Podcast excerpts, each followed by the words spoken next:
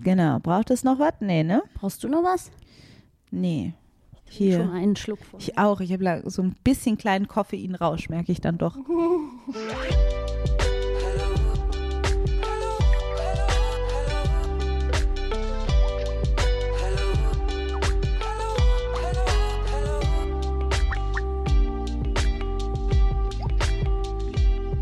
Hallo und herzlich willkommen zur neuen Folge Feuer und Brot im neuen Jahr 2023 begrüßen wir euch schon. Oh, yes. Hallo Alice. Hallo Maxi. Hi. Es wäre nicht ehrlich, wenn ich jetzt sagen würde, frohes neues Jahr Ja. dir. Wir wünschen euch natürlich ein frohes neues Jahr, weil ihr unsere Stimmen erst im Januar hören werdet. Aber wir sind noch im Dezember. Offenlegung. Diese Offenlegung. Folge wird äh, vorproduziert. Ja. Das ist ganz wichtig zu sagen an dieser Stelle, weil heute ist der dritte Advent.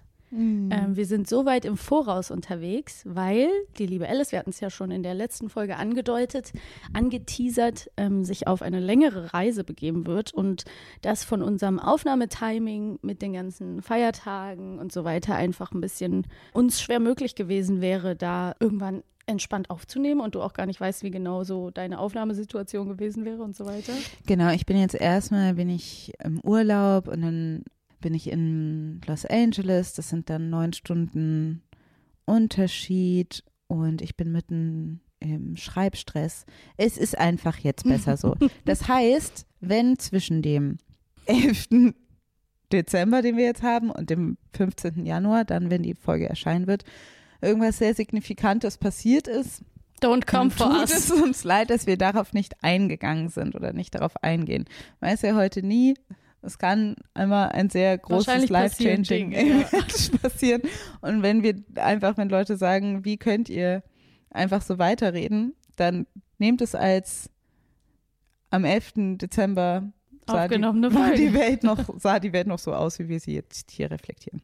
Es ist ja auch gar nicht so ungewöhnlich, dass Folgen vorproduziert werden. Es ist lediglich natürlich bei uns so, dadurch, dass wir mit unserem schönen Podcast nur einmal im Monat erscheinen, sowas natürlich direkt viel ausmacht. Während wenn man wöchentlich irgendwie eine Folge raushaut, dann ist es natürlich, fällt es auch nicht so auf, dass man irgendwie einen Vorrhythmus hat. Ne? Bei uns Ja. wird es einfach dadurch mehr deutlich. Die Folgen danach, das wird spannend, dann wird es eine über Remote geben, voraussichtlich. Und wenn alles gut geht, dann eine Folge gemeinsam in Los Angeles. Wenn du mich besuchen kommst. Das hoffen wir, dass das alles klappt. Und ja, ich freue mich auf jeden Fall, dass wir das heute ähm, schaffen, uns zusammenzusetzen. Und witzigerweise überlegen wir uns ja manchmal vorher auch schon, oder ist ja gar nicht witzig, aber wir überlegen uns ja immer schon so ein bisschen im Voraus, was unsere nächsten Themen sein könnten. Manchmal wird es dann doch irgendwie was Spontanes, aber manchmal deuten sich Themen auch im Voraus so ein bisschen an. Und ich glaube, dass das Thema, was wir heute haben, gar nicht so schlecht im Januar geartet ist. Ich glaube auch. Ich glaube, es ist natürlich Theorien, immer warum. eine sehr gute, es ist immer eine gute Zeit, über alles zu reden. Aber ist ja auch so New Year, New Me, also auch, dass Menschen nochmal, die eigentlich auch vielleicht durch das Jahr hinweg eher abgeneigt sind mit Selbstoptimierungsgedanken, dass die im Januar natürlich dann nochmal doch stärker sind. Mhm. Das ist etwas, was uns gesellschaftlich so vorgegeben wird und was natürlich irgendwie, wenn da der Kalender nochmal auf eins gestellt wird, dass wir irgendwie das Gefühl haben, dass wir besser imstande sind, nochmal neu anzufangen Ja, und dieses Jahr das und das erreichen, irgendwelche Ziele. Und ich glaube, es ist immer noch so, dass viele Leute auch Selbstoptimierung in Hinsicht des, ja, Schönheit, fitter werden, das und das machen, so und Lebensstil. so. Ja, also, aber das ist jetzt mal ja neue Vorsätze fassen. abstrakt. Ja. Ich freue mich schon jetzt, obwohl das nur indirekt mit dem Thema zusammenhängt, auf diverse Werbungen für Abnehmprogramme und Abnehmprodukte, die Ja. mir im Januar wieder vor reingespielt Fitnessstudios werden. werden auch wieder härter beworben. Also die ganzen Angebote, die es dann gibt. Das merkt man richtig, ne? Dass Ja, du ja, halt, total. du siehst dann die Plakate von den ganzen Fitnessstudios, die plakatieren, finde ich, alle im Ja, Januar. ja, ja, das ist, äh, ist auf jeden Fall so und das ist auch gemein, ne? weil man einfach weiß, die Leute haben alle sich zwischen den Feiertagen Tagen äh, vielleicht auch mal irgendwie was gegönnt und sitzen dann da und haben ein schlechtes Gewissen, weil sie zu viele äh, Süß- Völlerei gelebt haben. gegessen haben oder zu viel Alkohol getrunken haben oder was auch immer. Und genau, weil sie in Völlerei, sich der Völlerei hingegeben haben. was aber auch interessant ist, ist, ich wette, Hot Take, dass ähm, dieses Jahr unter dem Weihnachtsbaum der ein oder anderen auch das ein oder andere Anti-Aging-Produkt zu finden ist. Ja. Ist ja kein Geheimnis, dass Skincare äh, boomt wie nie und Mhm. das durch Skincare eng verknüpft, untrennbar verknüpft mit einer Anti-Aging, altersbekämpfenden Industrie und Maßnahmen. Und darum soll es in dieser Folge gehen. Wir haben vor fünf Jahren, vier Jahren, fünf es ist, Jahren. Genau, es ist schon eine Weile her. Es war eher eine der früheren Feuer- und Brot-Folgen. Haben wir schon mal über Ageism geredet. Genau, Altersdiskriminierung. Altersdiskriminierung. Wir hatten ganz coole Features, und zwar unsere Mütter. Ich weiß nicht genau, was wir in dieser Folge alles sagen, aber ich empfehle sie jetzt einfach mal. Ein bisschen Risiko bei alten Folgen. Aber ich glaube, die ist ganz cute, die Folge nach wie vor. Und was uns dazu verleitet hat, schon mit Mitte 20 oder mit Ende 20 über Ageism zu sprechen, war, dass wir eben diese Perspektive, dass es auch die gesellschaftlich Jungen schon trifft und dass der Unterschied auch zum Beispiel in Beziehungen, ja, dass, man, Dating. dass man im Dating als Frau sich quasi ein paar Jahre des, des Jung- und Wildseins selber quasi abschneidet, dadurch, dass man öfter in Beziehungen mit älteren Männern geht, wenn man hetero ist oder an Männern interessiert ist. Genau. Aber es gibt ja auch noch sehr viel mehr Aspekte und vor allen Dingen ist es schon interessant, wir sind jetzt noch bist du 33 Mhm. und ich auch. Und dass man jetzt schon merkt, dass wo es so zu Mitte 30, also Anfang Mitte 30 ist irgendwie in dieser in diesem Alter sich schon einiges verändert Wow, in ja. Bekannten- und Freundeskreis, wie übers Altern gesprochen wird und natürlich auch am eigenen Körper, also dass man natürlich sich auch verändert und deshalb wollten wir ein kleines Update geben und noch mal ein bisschen anders drauf blicken. Jetzt geht es nicht so viel ums Dating, aber es geht natürlich doch immer Indirekt geht's Ende auch. darum. Ja, ähm, wir wollten einen neuen Blick auf Altersdiskriminierung machen, aber auch einen neuen Blick auf die generelle gesellschaftliche Wahrnehmung des Altersprozesses von Frauen. Und man muss ja auch sagen, ich meine, die Folge ist ein paar Jahre her. Manche Medien gab es noch gar nicht. Es gab noch keinen TikTok. Mhm. Ähm, wir waren an bestimmten Dingen natürlich irgendwie gesellschaftlich auch noch an einem anderen Punkt.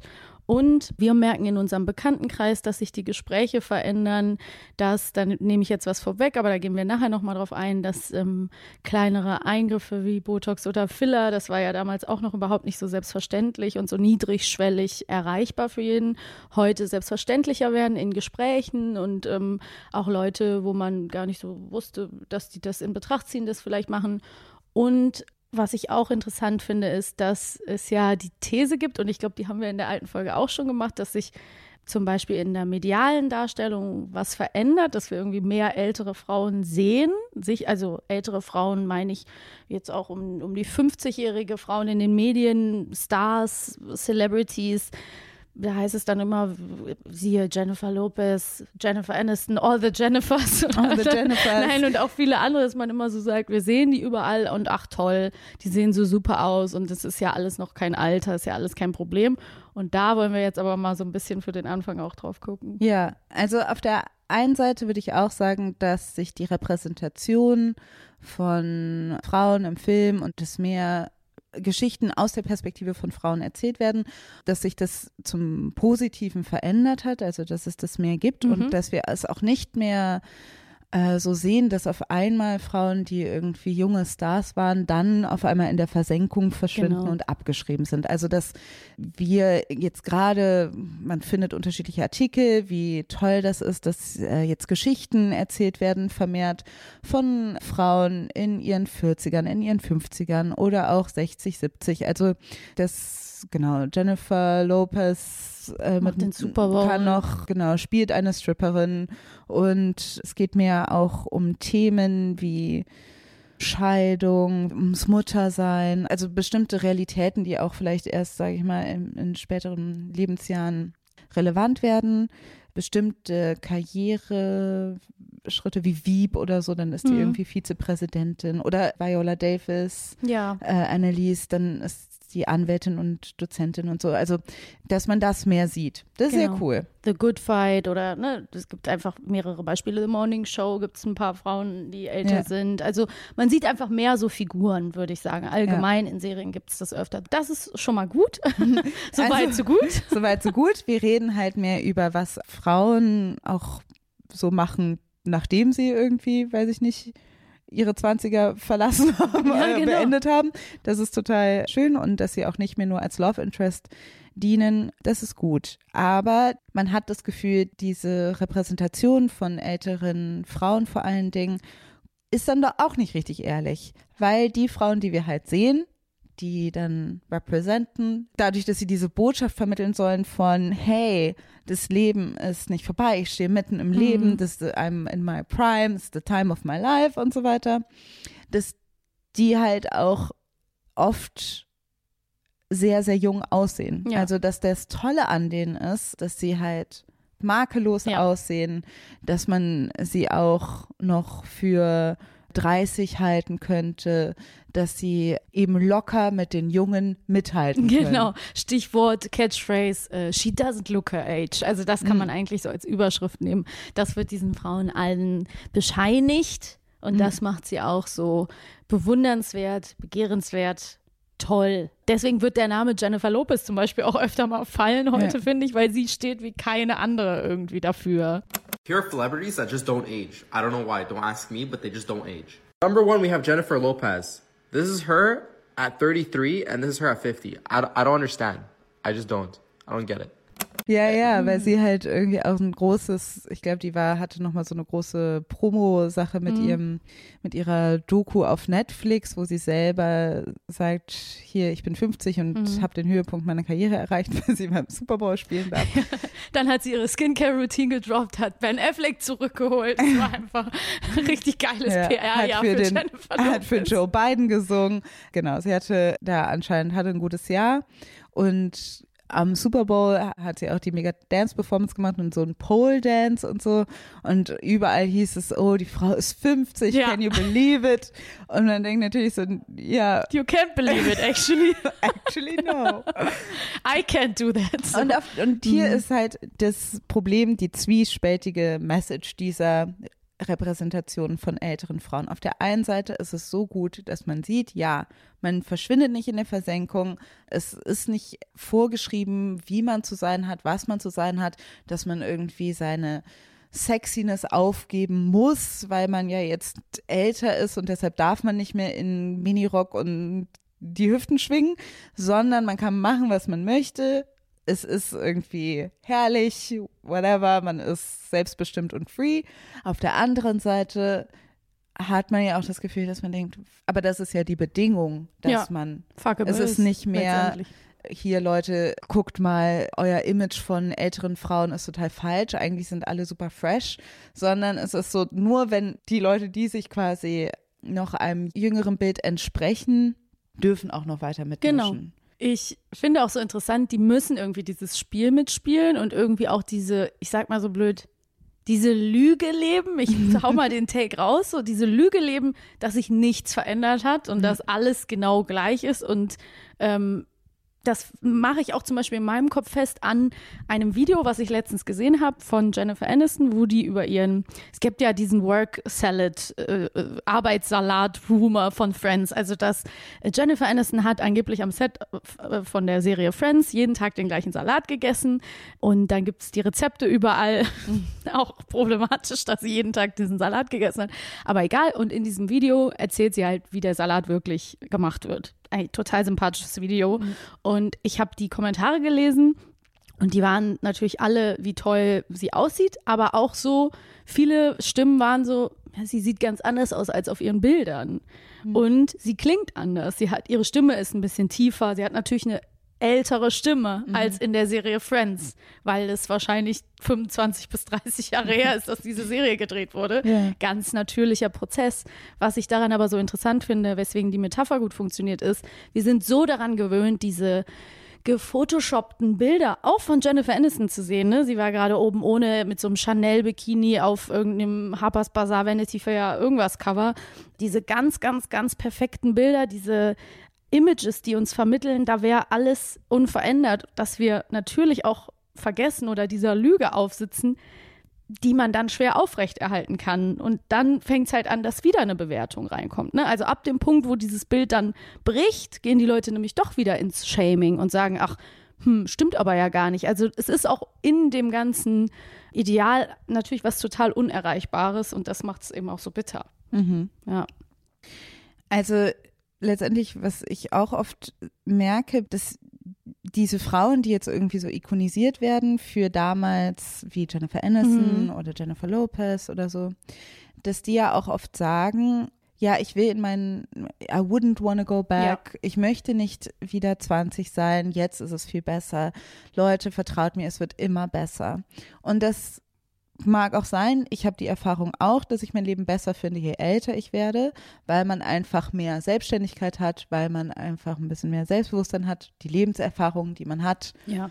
ein irgendwie, ja, also es ist besser, be- mehr zu wissen vom Leben. Es macht das Leben letztendlich auch in irgendeiner Form schöner. Und es gibt dann quasi fast so eine Abneigung gegenüber den 20ern und sagt, oh, da war alles so voller Druck und so weiter. Also ich weiß, manchmal frage ich mich auch, wie, wie so Botschaften für 20-Jährige, ob das was Beruhigendes ist oder ob das auch irgendwie was Nerviges ist, weil man denkt so, ja, aber sorry, dass ich mir halt so einen Druck mache oder keine Ahnung, das ist halt auch nicht leicht. Ja, oder wie oft wollt ihr uns noch sagen, die 20er sind scheiße? Wir stecken gerade mittendrin. Ne? So Genau, So. und man hat halt einfach, also ja, kann man jetzt, es ist halt auch leichter, wenn man irgendwie schon bestimmte Dinge rausgefunden hat für sich. Man ist halt noch in dieser großen Erwartung Ja. teilweise und weiß nicht, wo es lang geht. Besonders heute, wo man wirklich, wo die Zukunft wirklich ungewiss scheint. Aber dennoch sagen Leute auch sowas, ja, ich bin total happy mit dem, wie ich aussehe und so. Es hat so ein bisschen was von so einer falschen, es ist irgendwie ähnlich wie so eine falsche Body Positivity.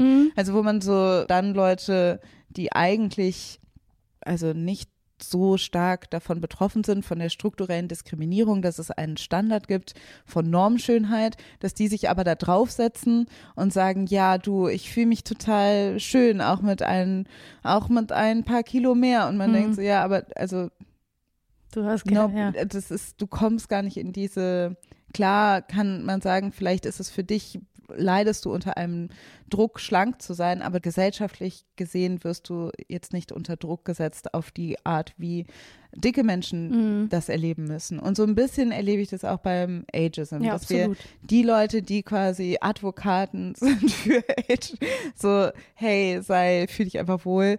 Da bleibt halt so eine Lücke von, ja, aber du hast ja auch sehr viel an dir machen lassen, Ja, genau. oder nicht? Also das, das, worum wir gerade kreisen, wo, was du ja auch Mhm. schon angesprochen hast, ist Schönheitsoperation. Ja. Botox, Anti-Falten, nicht nur eine tolle Skincare und Wasser und genug Schlaf, sondern es ist literally einfach Gift in deine Stirn und in deinen Falten und Lifting und all diese Sachen, dass das einfach immer noch, dass das total klar ist irgendwie, Mhm. dass das anscheinend dazugehört. Aber es wird natürlich nicht so richtig thematisiert. Und dann sieht man diese Leute und man denkt so, ja, okay, also Ja, das heißt, basically ist die Botschaft, dass man eigentlich das schon machen sollte, wenn man eben als wir auch schon so ein bisschen im Vorgespräch drüber gesprochen haben, Mhm. sind wir auch drauf gekommen, das hatten wir auch in der anderen Folge schon angetupst, diesen, diesen Gedanken. Ich finde, das Korsett, der, der schmale Grad, in dem Frauen altern dürfen, das ist so krass abgesteckt. Also, dass man wirklich sagen muss, so, Thema Schönheits-OPs, wenn du es übertreibst, in Anführungsstrichen, ne, also wer auch immer das entscheidet, wenn du dann wirklich viel machen lässt, wie Madonna nehme ich jetzt mal an, oder also, ne, dann wirst du zur Lachnummer. Die Leute zeigen auf dich. Stichwort Christine Davis, kennen wir als Charlotte aus Sex and the City, kam in dem Remake And Just Like That vor die Kamera. Die Leute haben gesagt, oh mein Gott, wie sieht sie denn aus? Was hat sie getan? Wie konnte sie nur? Ne? What has she done to her face? Alle möglichen Beispiele zeigen uns, dass sobald man zu weit geht, kommt das Shaming in die andere Richtung. Wenn man jetzt aber sagt, ich lasse gar nichts machen, sowieso gibt's wenig ältere Frauen im Spotlight dann doch, also äh, mit älter meine ich wirklich älter, mhm. Die da stehen, die wir sehen, die keine gemachten Gesichter, die nichts an ihrem Gesicht gemacht haben. Also es ist wirklich schwer zu suchen. Wissen. Man, man kann es nie wissen. Man weiß es nie. Man denkt so, also das ist halt das Problem, weil es ja immer noch nicht, da wird nicht drüber geredet und dann sagen Leute, ja, ich habe mal hier und da was machen lassen, ja. aber es ist, es bleibt eine intransparente Sache. Genau, es ist ein, ein Mysterium. Und ja. da muss man halt sagen, dann steht da eben eine Jennifer Lopez da, äh, bewirbt ihre Skincare-Routine mit einem komplett Baby-Popo-glatten Gesicht in ihren 50ern und sagt, ihr Geheimnis ist Olivenöl mhm. und Wasser trinken, ne? Immer gewesen so. Sunscreen is really important. It's one of my beauty secrets since I was in my late teens, early 20s and it was a game changer. Und das ist natürlich genau wie du sagst, also du hast es gerade schon angesprochen, es ist einfach intransparent, es ist ganz klar, dass die aller, aller, allermeisten Frauen in den Medien diese kleineren bis größeren invasiven Eingriffe machen lassen. Aber wir reden nicht drüber und dennoch ist es aber eigentlich unterschwellig ein Standard, dem wir irgendwann uns stellen müssen. Und wir merken das eben in unserem Bekanntenkreis jetzt auch. Also ja. die ersten legen los mit Botox. Ja. Und es wird auch kein Hehl draus gemacht. Es ist viel leichter zu erreichen. Wir haben jetzt überall gibt's Botox-Filler. Es ist auf Social Media. Es ist natürlich, die Kliniken boomen. Und das Witzige ist auch, es wird ja immer gekoppelt auch an Skincare, Self-Care, Beauty-Treatments. Das ist ja auch immer was, also wird als ähm, sich was Gutes tun vermarktet mhm. und der Schritt dahin ist viel kleiner geworden. Ja, auch hier haben wir so eine Ambivalenz. Auf der einen Seite hat man das Gefühl, es wird viel mehr darüber geredet, es wird offen auf Social Media promoted, es gibt InfluencerInnen, die ganz klar sagen, hier, ich habe mir hier Filler setzen lassen und so weiter. Interessanterweise sind das aber meistens die jungen Leute, die ja. das machen. Also die Leute, die irgendwie offen mit ihren Fillern und ihrem Botox und so weiter umgehen, eher jung sind, habe ich das mhm. Gefühl. Also, weil ich habe auch das Gefühl, Filler ja, Botox ist so semi. Offen. Semi-offen, oder? Mhm. Also vielleicht bin ich auch da in der falschen Bubble, aber irgendwie denke ich, da gibt es nochmal so ein bisschen einen Unterschied. Aber invasive Eingriffe sind auf jeden Fall normalisierter oder man sieht es mehr. Und es ist auch quasi, ja, wenn man jetzt hier schon mal ein Peeling gemacht hat, man kann sich auch Hyaluron unter die Haut spritzen lassen. Also mhm. wo ist dann noch der große Schritt? Das haben wir auch schon mal besprochen. Wo ist da die Grenze? Warum macht das überhaupt einen Unterschied? Es wird irgendwie, die Barrieren werden so kleiner. Auf der anderen Seite wird irgendwie der Elefant im Raum nicht so richtig benannt. Ja. Und zwar, dass man denkt, ja, okay, das alles ist jetzt nicht nur, man macht das für sich und man macht das nur, damit man sich irgendwie gut fühlt, sondern wir alle anscheinend mega Angst haben, alt auszusehen. Ja, ja. Das ist immer noch das, was es zu verhindern gilt. Und das ist die tägliche Arbeit, was man dann irgendwie mit seinen Guasha mhm. Steinen und Serien und Roller Rollern und, und, Masken und Dampf und whatever versucht zu verhindern, ist, dass deine Haut runzelt. das, obwohl an, sag ich mal, an Falten jetzt generell erstmal nichts Ungesundes dran ist. Es ist nur letztendlich eine Erscheinung von ja, eine Alterserscheinung. Aber Was gefährliches Halbwissen, wir sind beide echt keine Expertinnen auf dem Gebiet, aber ich glaube, es ist auch so, dass man zum Beispiel sagt, dass Botox, es gibt immer mehr Stimmen, die sagen, man soll da früh anfangen, um zu verhindern, dass die Falten, weil die Muskeln werden ja gelähmt, ne, dann, mhm. dass sich die Falten eben mehr bilden und ab einem bestimmten Alter erreichst du auch nicht mehr so viel mit Botox und Filler. Mhm. Also kannst du das auch machen, aber dann kommt eben Facelift und so weiter mit rein, weil du natürlich irgendwie die überschüssige Haut irgendwo hin tun muss. Ne? Also das, das kommt dann dazu. Vielleicht hat das auch was damit zu tun, dass wir das weniger sehen ab jenseits der 45 oder so. Mhm. Und natürlich lässt sich Jugend besser mit Jugend bewerben. So, ja, der Punkt ist gemacht. Also deswegen auch viele junge Leute. Ich finde auch, dass dieser Filler-Look oder dieser Botox-Look auch so ein bisschen viele Leute sehr alterslos macht. Also mhm. es verschwimmt einfach auch sehr stark, wer dann, also die zwischen 20 und 35 haben dann so einen ähnlichen Look. Was du aber gerade total wichtig angesprochen hast und was ja auch wirklich so der eine ganz große Punkt ist, den wir auch in dieser Folge unbedingt herausarbeiten müssen, ist, wenn ich zum Beispiel auf Social Media unterwegs bin, TikTok, Instagram und so weiter, dann ist es wirklich so, dass Leute sagen, wow, she doesn't look 30 oder sie reden, es geht wirklich los, die Jugend, junge Generation hat noch mehr Panik davor, mhm. 30 zu sein. Und ja. Leute müssen wirklich sagen, wow, guckt euch an, wie Hilary Duff oder Rita Ora aussehen mit ihren 32 Jahren oder 33 Jahren. Und sie sind wirklich, es ist eine Panik ja. da. Ne? Und man sieht ja auch die ganzen Skincare-Boom, Skincare-Hype, alle möglichen Behandlungen, irgendwas. Also es gibt immer neue Trends. Gestern habe ich dir was geschickt in der Vorbereitung. Da hat sich eine junge Frau auf TikTok den Mund zugeklebt mhm. nachts mit so einem Facetape gegen äh, Falten um den Mund. Ne? Also das ist ein auf die Spitze getriebener Wahnsinn, weil sich irgendwie eine Wahrnehmung reingeschlichen hat, die noch mal viel mehr so ist als vor ein paar Jahren, dass man wirklich denkt, oh mein Gott, älter mhm. als 30 aussehen geht gar ja. nicht. So. Aber hört ihr unsere 30 mhm. werden Folge nochmal an. Also da haben wir auch darüber gesprochen, dass ernsthaft Leute in unserem Umfeld gesagt haben, mit 30 verliert man seinen Glow und da tatsächlich ja. dran geglaubt ja, haben. Also dass diese toxischen Botschaften, mit denen sind wir auch 30 geworden, aber dadurch, dass Social Media natürlich irgendwie alles nochmal hyper katapultiert, ist es jetzt nochmal sehr viel stärker und weil die allgemeine Ansage ist, je früher du anfängst, desto besser, liegt auch so ein bisschen daran, also mit der ganzen und äh, äh, kurzer Take noch mit Pandemie und Selbstoptimierung, mhm. ne? Also dass man auch gesagt hat, so wenn du jetzt in der Pandemie war diese Welle, wir haben es in That Girl mhm. besprochen, ne? Das hat auch, glaube ich, viel dazu beigetragen, dass dieser Skincare-Hype nochmal so groß wurde.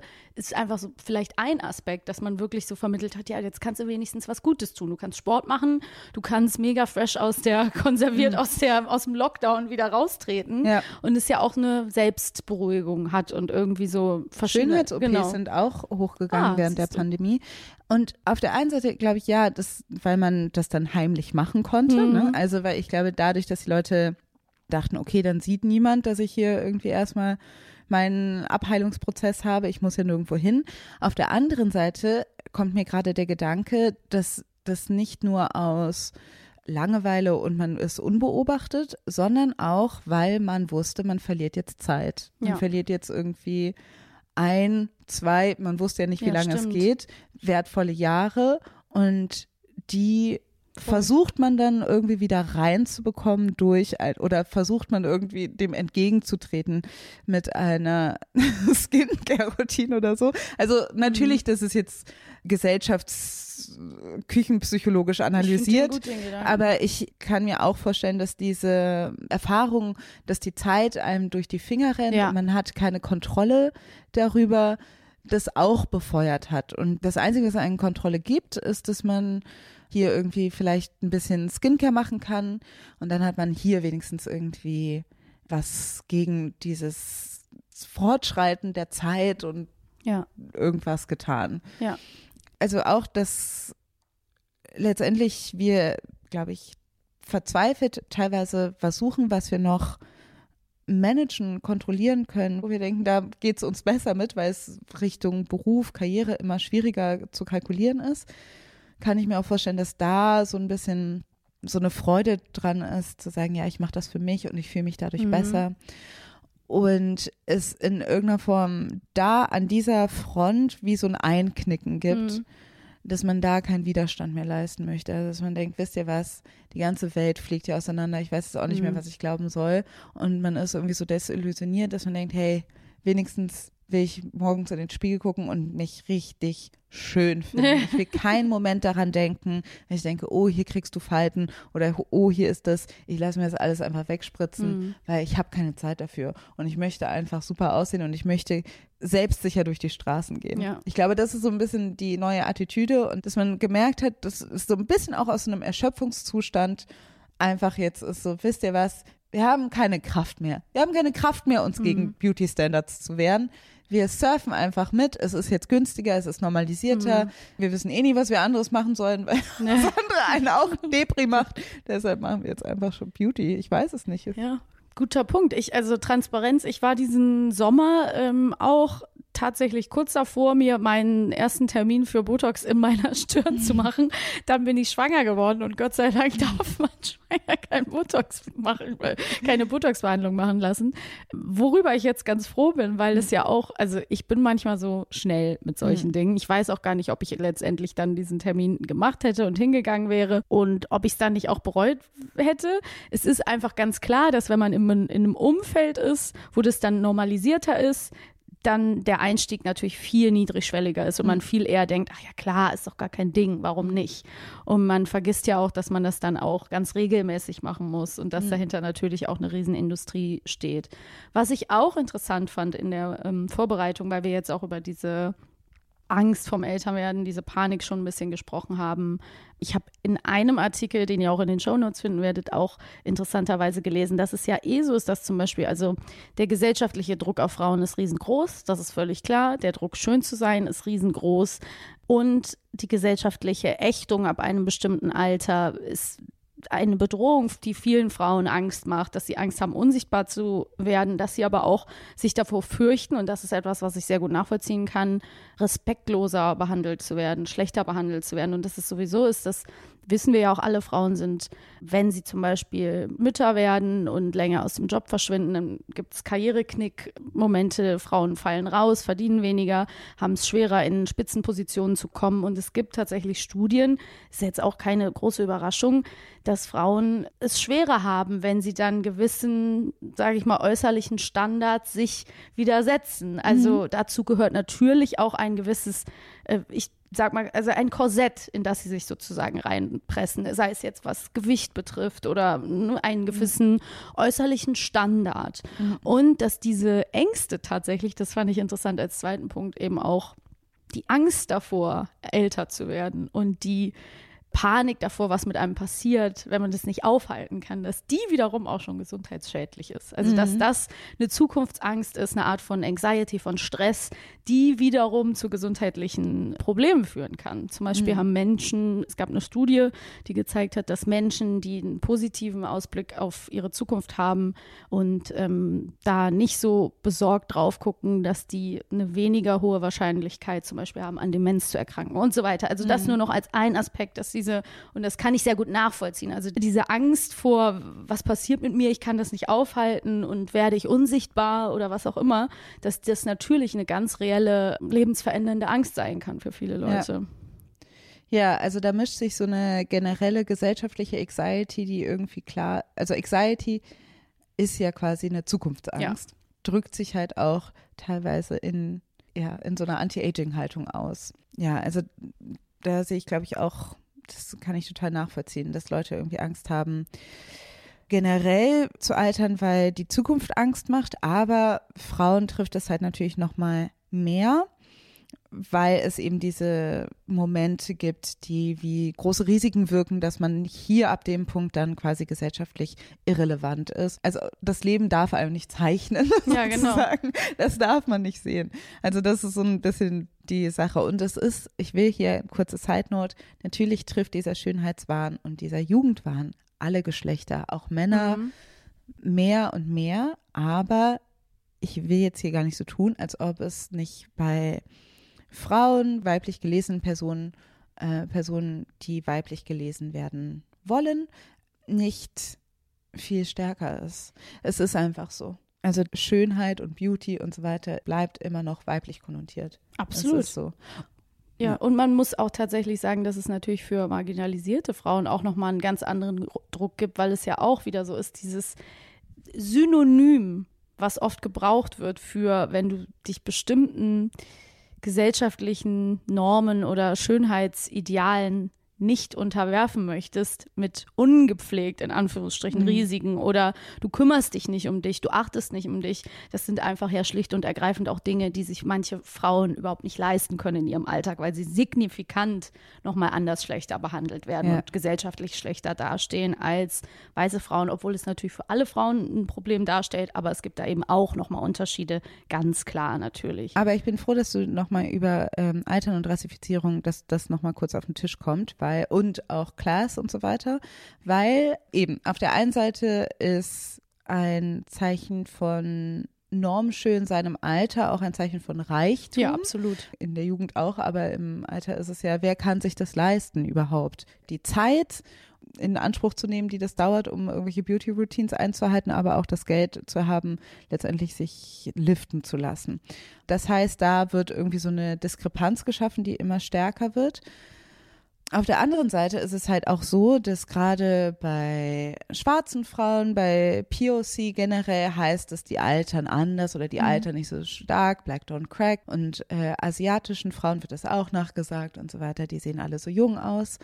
Zwei Sachen heißt es, dass mich das zum einen nervt, dieser eurozentrische Blick, mhm. dass man ja nur nicht dem Alter entsprechend aussieht oder dass man sagt, diese und diese Gruppen sehen jünger aus, liegt ja darin, dass man bestimmte Vorstellung davon hat, wie eine Frau in einem gewissen Alter aussieht und mhm. das ist an einem eurozentrischen Standard festgelegt. Das ist das eine.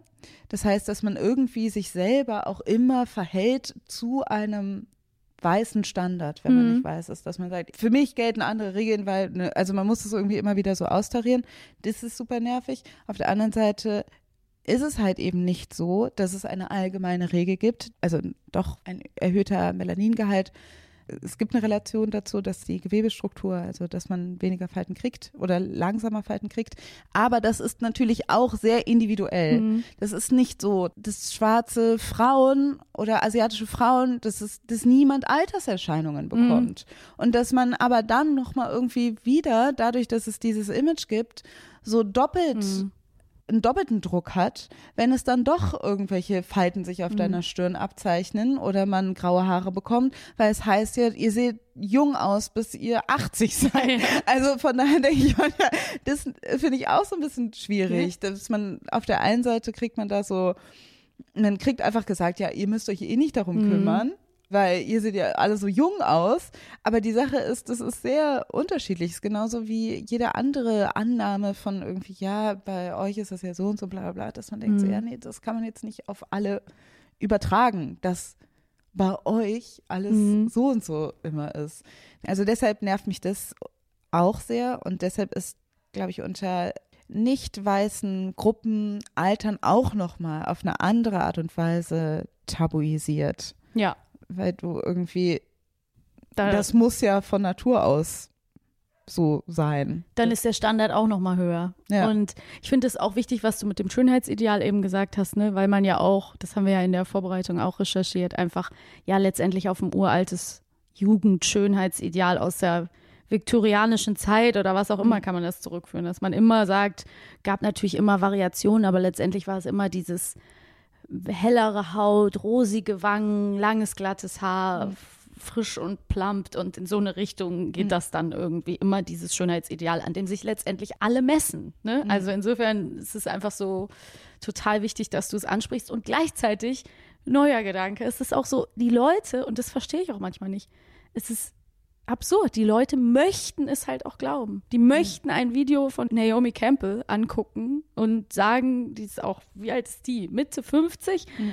Die hat ein wahnsinnig glattes Gesicht. Genau. Ähm, und die genau. möchten glauben, es ist because Black don't crack. Sie hat nichts machen lassen. Genau. Kann oder jemand wie Beyoncé oder so. Ganz ja. ehrlich, also es ist doch, ich finde, da wird das noch mehr tabuisiert. Ja. Da wird noch mehr gesagt, die haben alle nichts machen lassen. Das ist alles einfach so, weil die glowen und We're gonna play the Black Don't Crack quiz. Which Pharrell Williams is younger? Ooh, this is hard. They look the same. That's Pharrell in the future and that's Pharrell in the past. I can look at the skin. That's because he washed his face with cold water. I read a lot about Pharrell. Das finde ich irgendwie, finde ich auch sehr, ne, ärgert mich, nervt mich. Verstehe ich weil total. Ich da auch irgendwie einen blöden Double Standard sehe. Ähm, das wollte ich jetzt mal ganz kurz. Ist auch total wichtig in, in dieser ganzen Diskussion. Und wir haben ja auch wirklich mh, hm, diesen Aspekt, den finde ich halt auch einfach wichtig, ne, nochmal zu sagen, das denken wir uns wahrscheinlich die ganze Zeit, aber wir haben es vielleicht noch nicht deutlich genug gesagt, dass wir da ja auch einfach wieder dieses Ding haben von wegen, ja, es ist natürlich eine persönliche Entscheidung. Mhm. Und ja, auch in diesem Gespräch geht es uns jetzt gar nicht darum zu sagen, oh mein Gott, wie kann man nur äh, irgendwas machen lassen? Wie gesagt, ich sage niemals nie, ne? Ich mhm. war kurz davor. Aber es ist natürlich wie mit allem immer nicht nur eine individuelle Entscheidung, sondern es ist auch eine politische Entscheidung. Ja. In dem Moment, wo es ein radikaler, widerständiger Akt ist, sich dem zu widersetzen Ja. und beispielsweise mit grauen Haaren, grauen Strähnen als Frau in der Öffentlichkeit aufzutreten. Ja. Du kannst sicher sein, dass es kommentiert wird, wenn diese Frau Oh ja. irgendwo auftaucht. Und dass eigentlich, das ne, ist, meinen wir ja auch mit den unfassbar hohen Standards und dem, worum es geht, dass eigentlich immer nur es changiert zwischen, wow, sie sieht aber gut aus für ihr Alter oder wow, sie ist aber nicht so gut gealtert. Also diese zwei Dinge und dazwischen pendelt das Pendel immer so rum. Und wenn du aber wirklich versuchst als Frau zu sagen, ich, ich widersetze mich diesem Druck nicht, ich versuche den Fokus nicht auf mein Äußeres zu lenken und ich versuche vor allen Dingen nicht ähm, vorzugaukeln, dass ich nicht altere, weil äh, nichts anderes ist das, was die anderen machen ähm, oder was erwartet wird, dann bist du radikal. Ja, oder dann bist du so, genau, dann, ja, dann bist du mutig oder so. Es nervt mich so sehr. Ich krieg graue Haare und wie oft Leute sagen, ah, du kriegst graue Haare. Willst du dir die färben? Erstens denke ich so, keine Ahnung, ja, weiß ich nicht. Soll ich auch irgendwas kommentieren, was so, wie du aussiehst? Ich finde das irgendwie so, das fällt mir immer wieder auf, Mhm. dass es so aus den rausplatzt, dass sie irgendwie sagen müssen, dass ich graue Haare bekomme. Mhm. Und dann auch direkt, also nicht selten im Anschluss die Frage, ob ich mir die jetzt färben will oder Ja. nicht, die Haare. Und ich denke so, also ich muss mich dazu verhalten. Ja, genau. Ich muss sagen, nein, ich will sie mir nicht färben und dann stehe ich zu meinen Bist grauen tapfer. Haaren und mache ein Statement Mhm. oder ich will sie mir färben, weil ja, anscheinend, obviously ist es irgendwie, soll man. Muss ich's überdecken. Keine, muss ich überdecken. Und manche finden es auch, sieht voll cool aus mit der grauen Strähne oder keine Ahnung was. Aber es nervt mich generell, Mhm. dieses, ja, irgendwie muss es kommentiert werden. Auf der einen Seite ist es halt schade, weil dass das so eine, ein geladener Kommentar ist, weil ich finde ja auch, man sollte das ja jetzt nicht auch wegtabuisieren, Mhm. aber offensichtlich ist es eine, eine Sache, die dann Menschen beschäftigt, dass mein Äußeres sich verändert. Also ich habe gar nicht gedacht, oh ja, ich bin jetzt eine Person, die zu ihren grauen Haaren steht, aber nee, ich hatte jetzt eigentlich nicht vor, mir die zu färben. Und jetzt ist man schon in so einer Situation und ich glaube, das kann sich erweitern auf unterschiedliche Alterserscheinungen. Dieses, das ist meine Entscheidung. Das stimmt überhaupt gar nicht. Nee. Du kannst es, du kannst es dir gar nicht rausnehmen, das für dich selber zu entscheiden, weil die Gesellschaft dir ja schon sagt, wie sie darauf reagiert oder in irgendeiner Form ein, ein Statement von dir erwartet. Also irgendwas von dir erwartet, was da, ich erwarte ein Statement. Ja, ja, so ist es doch. Also, dass du Ja, so natürlich. Machst du das eigentlich deswegen oder deswegen? Bla bla bla bla bla. So Also ist es, es ist, ja. dem wird Bedeutung zugemessen. Ja. Und du kannst nicht einfach dich da raussneaken. Es geht nicht. Ja. Du kannst nicht einfach sagen, ja, ich äh, verhalte mich nicht dazu. Dein Körper verhält sich dazu und die Menschen Mhm. reagieren auf deinen Körper auf eine gewisse Art und Weise. Ja. Das heißt, ich finde, wenn Leute sagen, ich mache Botox nur für mich, ich mache diese und diese Maßnahme nur für mich, dann stimmt es auf der einen Seite, Mhm. aber auf der anderen Seite soll man mal nicht so tun, als ob das nichts mit den Schönheitsidealen in dieser Welt zu tun hat Ja. und dass es nicht ein privater Geschmack ist, dass man das halt schöner findet, wenn man keine Falten im Gesicht hat. Ja, ach nee. Ich, also es ist generell, wenn du mich jetzt fragst, was findest du schöner, ein faltiges Gesicht oder ein nicht faltiges Gesicht, würde ich wahrscheinlich sagen, ein Gesicht ohne Falten. Na, Aber es. Mhm. nein, es ist, also Ja, ja, seien wir klar. doch mal Ja, ehrlich, kommt was findest wenn du jetzt schöner? eine 20-Jährige und eine 19-Jährige, äh, eine 90-Jährige nebeneinander setzt, dann ist es zum Beispiel. Ja, okay, natürlich genau. der Kontext und so weiter. Also natürlich Schönheitsstandards existieren in unser aller Köpfe, will ich einfach nur Ja, sagen. natürlich. Die Frage ist halt, wie wichtig wir die nehmen, wie ernst wir die nehmen und vor allen Dingen, wie sehr wir auch tatsächlich das einsickern lassen. Ich sehe Schönheitsstandards und ich reagiere auch darauf, Mhm. natürlich. Aber auf der anderen Seite weiß ich auch ganz genau, dass im Privaten ich Menschen nicht nur danach beurteile. Ich beurteile Menschen natürlich nicht danach, nur danach, dass ich ihr Gesicht sehe und denke, oh, da sind aber Falten oder nicht. Ich äh, finde sehr viele Menschen in meinem Umfeld sehr, sehr schön. Mhm. Ich finde sehr viele Menschen sehr attraktiv und sexy, die erstmal nicht in dieses Raster fallen. Und das, glaube ich, geht allen Leuten so. Das heißt, manchmal frage ich mich dann auch, wenn du weißt, dass du so reagierst, dass man selber individuell so darauf reagiert, dass man unterschiedliche Menschen schön oder attraktiv Mhm. findet, warum glaubt man, dass es umgekehrt nicht so ist. Ich weiß es nicht. Ich glaube, es ist leider auch ein bisschen Bubble-abhängig. Also Ja, ich glaube leider, schon. dass die Gesellschaft das so krass internalisiert hat. Also diese, diese Wahrnehmung und diese Kommentare, die kommen ja auch wirklich von allen möglichen Seiten und Leuten.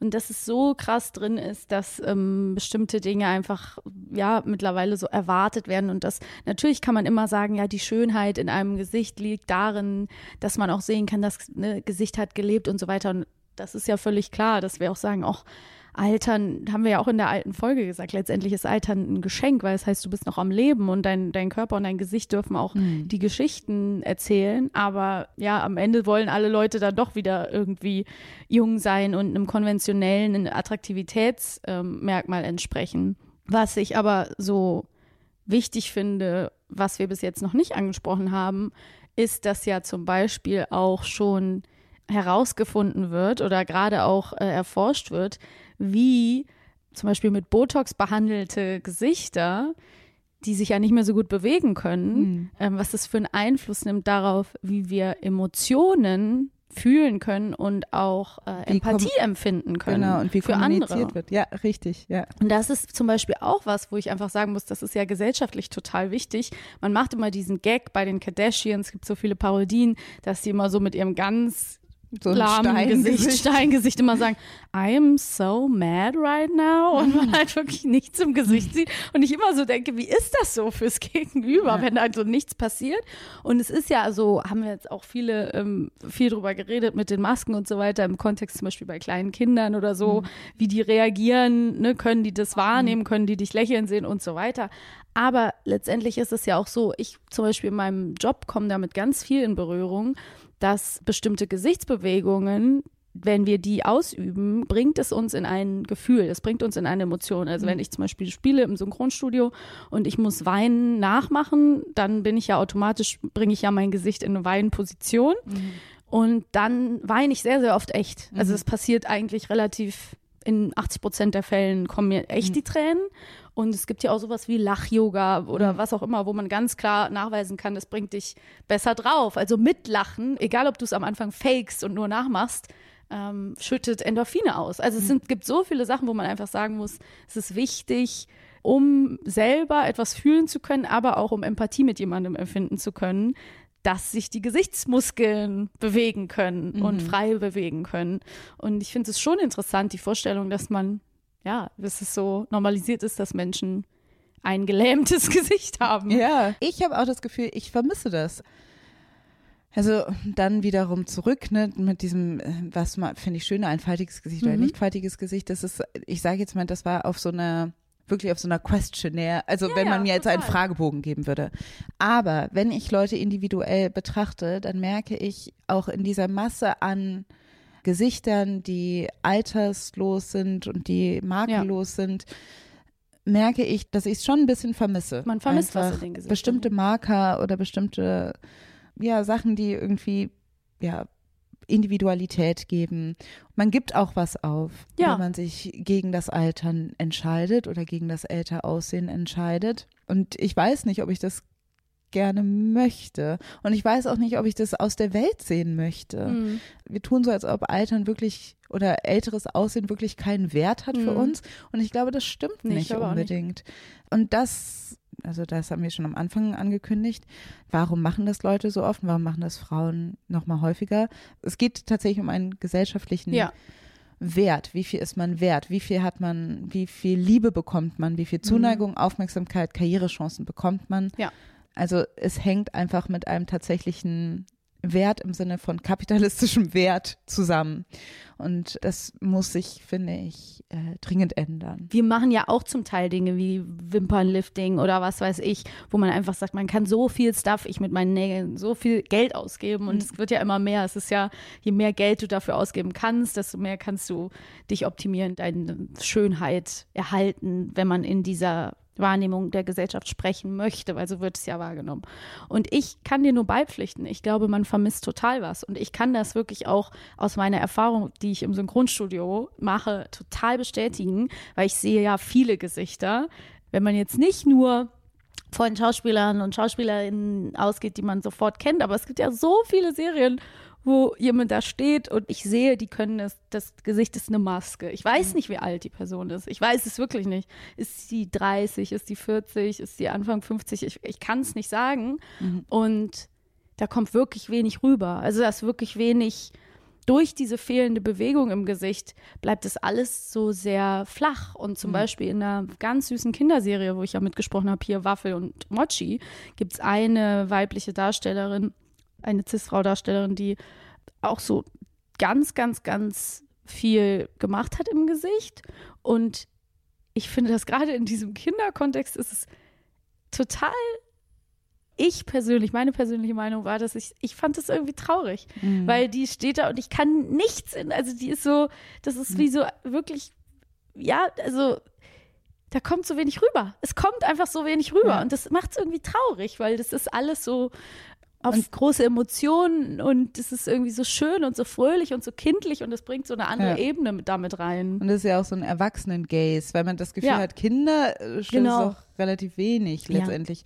Also ich würde auch sagen, man kommt leider nicht drum herum. Also auch wenn Leute das hören und die irgendwie, weiß ich nicht, Botox Ja. machen haben lassen oder in irgendeiner Form eine andere Schönheitsoperation oder sich jetzt total schlecht fühlen, ist meine erste Reaktion natürlich, dass ich denen sagen will, hey, macht was ihr wollt, macht was euch glücklich macht, letztendlich. Aber ich finde halt durch dieses, da sind wir wieder bei Choice Feminism, dadurch, dass wir halt sagen, alle sollen für sich selbst entscheiden, setzen sich bestimmte machtstrukturelle Dinge durch. Dann setzt sich ein gewisser Schönheitsstandard durch und ein gewisser Beauty-Druck durch. Weil das, was nämlich auch passiert, dass wenn alle individuell für sich entscheiden, einfach so Botox zu machen, Mhm. dass man dann natürlich Angst hat, irgendwie im Vergleich, also da Ja. auch abgehängt zu werden. Das Natürlich. heißt, es ist schon auch irgendwie die Frage von persönlicher Entscheidung ignoriert halt jegliche Solidaritäten. Es Ja. ist einfach so. Es ist eine, es ist eine private Entscheidung, aber es ist auch eine Ego-Entscheidung, eine egoistische Entscheidung, kann man letztendlich sagen. Das darf man in dieser Gesellschaft. Man darf egoistisch sein. Es ist begrüßenswert und erlaubt in diesem System. Aber es ist halt so. Und dann denke ich, dann seien wir doch mal ehrlich in der Hinsicht. Das ist eine Sache, die ich gegen Ende noch sagen will. Und auf der anderen Seite möchte ich noch sagen, mh, ich finde, dass wir hier hingekommen sind, hat natürlich nicht nur was mit gesellschaftlicher Anxiety zu tun und patriarchalen Dingen im Allgemeinen. Es ist natürlich eben verstärkt durch Social Media und das, was wir mit Photoshop hatten, bevor es Social Media gab und wir jetzt mit Beautyfittern haben, haben wir jetzt quasi auch mit dem Beautyfilter in echt, Ja. also mit Schönheitsoperationen. Das heißt, ich finde, da setzt sich das Gleiche fort, dass man einfach ein Bild und das natürlich noch mal viel mehr, wenn man es tatsächlich an echten Gesichtern hat. Also, dass das natürlich was beeinflusst, dass du denkst, oh wow, die Person sieht so und so aus. Und das verunsichert einen das, wenn man denkt, hm, irgendwie sehe ich nicht so aus und wo ist da der Unterschied? So wie man nachgewiesen hat, dass Photoshop und Beautyfilter schädlich sind oder eine schädliche Auswirkung haben, wenn man zu viele Bilder sieht, glaube ich, dass bei Schönheits-OPs das quasi der gleiche Effekt ist. Weil da war ja auch immer die Sache, dass man es markieren muss, dass man es transparent machen Mhm. muss, dass man sagen muss, dieses Bild wurde mit Photoshop bearbeitet, hier ist ein Beautyfilter drüber. Und ist die Frage so, Ja. also da, und das ist aber auch eine, ich sage das jetzt gar nicht, ich bin gar nicht dafür zu sagen, und alle müssen deshalb sagen, was sie haben machen nein. lassen. Also das Problem von, das Private ist politisch, ist, wenn das so ist, dann gibt es keine Privatsphäre mehr. Ja. Dann ist nichts mehr privat. Und das finde ich schwierig. Ich finde das schwierig, da Ja, ja. auszuhandeln. Weil es stimmt auf der einen Seite, wenn wir alle irgendwie öffentlich sind und wenn wir alle uns präsentieren, und das hat alles eine politische Auswirkung, wie wir Gesellschaft wahrnehmen und wie wir uns positionieren. Auf der anderen Seite, was ist denn dann noch privat? Ja, und natürlich auch alles unter jetzt nochmal, wenn man jetzt nochmal berücksichtigt, was wir jetzt in unserem Gespräch wenig berücksichtigt haben, dass es zum Beispiel auch Transpersonen gibt oder so, ne, für die Schönheitsoperationen einen ganz anderen Stellenwert haben, ähm, um zu einem gewissen Passing in ihrem Geschlecht zu kommen oder einer stärkeren Form von Body-Dysphorie, Körperdysphorie entgegenzuwirken. Ähm, dann ist es ja auch nochmal was Eigenes. Und da darf man natürlich auch, muss man wieder sehr vorsichtig sein, da irgendwie eine Öffentlichkeit oder eine Auskunftspflicht zu fordern. Also ich gebe dir total recht, ich will nur nochmal zum Abschluss das nicht unberücksichtigt lassen, weil das wäre nochmal ein ganz eigenes Feld. Ne? Und natürlich kann man über das Thema Hyperfeminität und welchen cis-weiblichen Schönheitsidealen dann wieder nachgeeifert wird, da kann man dann auch drüber sprechen. Das würde jetzt an dieser Stelle zu weit führen. Aber ja, das sind auf jeden Fall Sachen, gute, wichtige Punkte. die möchte ich sagen, dass uns das bewusst ist, dass es ein eigenes Thema ist und dass man das nicht unter der gleichen Brille betrachten kann, wie, also, ne, wie, was wir jetzt in dem Gespräch nicht in jeder Hinsicht äh, berücksichtigt haben, sozusagen. Ja. Mm, Was ich aber auch noch interessant finde, so für den Abschluss, ist, dass in dieser ganzen Angst, älter zu werden, ich gerade so ein bisschen diese lauwarme These irgendwie im Kopf hatte, so haben wir auch Angst, älter zu werden, nicht nur wegen natürlich einer unglaublichen Ungewissheit, was die Zukunft bringt und ob wir alle noch da, noch älter werden können, aber auch zu sehen, wie die Gesellschaft ihre Älteren behandelt. Ich finde immer so spannend zu gucken, jetzt hatten wir, ne, die Kinderkliniken sind überfüllt und es fehlt irgendwie der große gesellschaftliche Aufschrei. Ich finde es so interessant, wie eine Gesellschaft ihre Kinder und ihre Ältesten behandelt und was das eben aussagt. Ja. Ne? Also Das muss man auch sagen. Wir werden dieses Problem mit Beauty Standards und so weiter nicht los, wenn Leute alle individuell, ob die sich jetzt entscheiden zu Botoxen oder nicht. Deshalb kann man auch sagen, es ist letztendlich eine individuelle Entscheidung. Aber die Sache ist, wie man es aufhalten könnte, ist eine Umstrukturierung unserer Ja. Gesellschaft in der Hinsicht, dass man älter werden eben weniger tabuisiert, dass man es wieder mehr ins Zentrum rückt und dass man es auch als gesellschaftlich relevant betrachtet. Ja, also ja. das muss passieren. ja. Wenn man optimistisch sein will, dann kann man sagen, es ist Schritt eins, überhaupt diese Geschichten zu erzählen von älteren Leuten und die Repräsentation zu schaffen. Das geht jetzt erstmal nur, dass man ein anderes Ideal trotzdem erfüllt, dass man irgendwie jung aussieht und dann durch diese Geschichten überhaupt Mhm. erstmal diese Realitäten wieder ins Zentrum rückt und dann kann man das dann wieder abbauen? Frage oder manifestiert das ist das, das weiß man nicht. Das wäre jetzt eher so ein optimistischer Turn. Das andere ist, dass es halt irgendwie dann doch dadurch festgetrampelt wird. Aber ja, letztendlich finde ich, hast du nochmal gute Argumente genannt, warum man eben nicht sagen kann, alle müssen das jetzt offenlegen. Aber es bleibt halt dadurch einfach ein Dilemma. Ja. Und es hat einfach leider gesellschaftliche Auswirkungen. So ist es einfach. Ja. So bleibt es. Und jetzt sind wir beide noch ohne irgendwelche Schönheitsbehandlungen. Und ich weiß nicht, was wir in zehn Ja, Jahren ganz ist. ehrlich, Ich ja. weiß nicht, ob wir, weiß nicht, ob wir in zehn Jahren noch Feuer und Brot machen, aber ich weiß auch nicht, ob wir dann nicht mit einem erhöhten Druck, wo wir dann stehen in Ja. unserer Beziehung zu Schönheit und älter werden. Und das finde ich irgendwie so ein bisschen krass. Total. Ich kann dir das auch überhaupt nicht garantieren, weil mir ist das immer in so krassen Phasen und jetzt sowieso natürlich mit der Schwangerschaft. Man hätte noch so viel auch da drüber reden können. Ne? Es hat so viele Aspekte. Ein bisschen was kann ich ja auch noch ansprechen.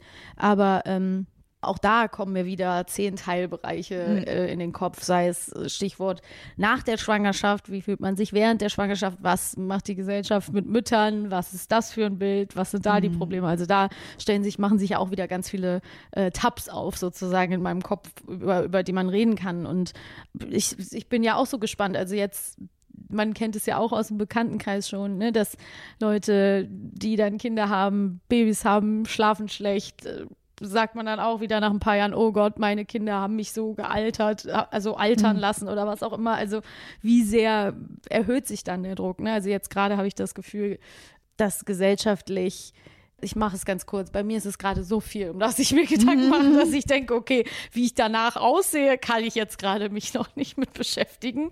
Aber Ja. klar, wenn man anfängt, drüber nachzudenken, gibt es natürlich tausend Aspekte, die einem Druck machen können und wo man dann auch in die Ängste reingehen könnte. Also da, Ja. ja, ist auch einfach viel los. Das merkt man auch in unseren Feuer- und Brotfolgen.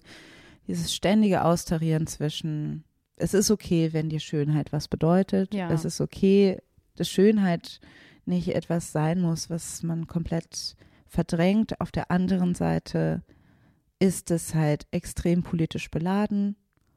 Also es ist nicht einfach nur, ja, personal preference. Ja. Nee, und es ist vor allen Dingen auch nochmal so als Stichwort männlicher Blick oder gesellschaftlich geprägter Male Gaze Blick ist es ja auch einfach so krass, dass man zum Beispiel auch das Gefühl hat, wenn eine ältere Frau, eine jüngere Frau für irgendetwas kritisiert oder etwas anspricht, dass es ja auch immer sofort das Totschlagargument kommt. Mhm du bist neidisch auf die Jugend und Schönheit. Ne? Also ja. das ist ja auch einfach so ein altes Bild und dieser Wert, Jugend wird priorisiert in so vieler Hinsicht. In anderer Hinsicht wird sehr, sehr junge Jugend dann auch wieder gesellschaftlich benachteiligt und zählt wieder weniger, hat weniger Entscheidungsmacht mhm. und so weiter. Also es ist wirklich eine große Ambivalenz, die da ja. vorherrscht. Ich bin nicht zufrieden, wie es so läuft und wie wir damit umgehen. Und ich finde es auch schwierig, auf der Seite zu sein, die so dagegen wettert und mhm. nicht einfach locker sein kann und sagen kann, hey, lass die Leute doch und so weiter. Weil das eben was so ein bisschen was Strenges hat, was vielleicht auch so viele Leute empfinden es auch als elitär. Mhm. Und eben das ohne die Berücksichtigung von unterschiedlichen sozialstrukturellen oder ja, Problemen oder bestimmten Identitäten. Auf der anderen Seite weiß ich nicht. Ich weiß nicht, ob ich ready dafür bin, dass das einfach, dass wir in einer Gesellschaft leben, wo das einfach der neue Standard ist. Mhm. Kann ich so unterschreiben. Ja. Alles gut, ganz traurig.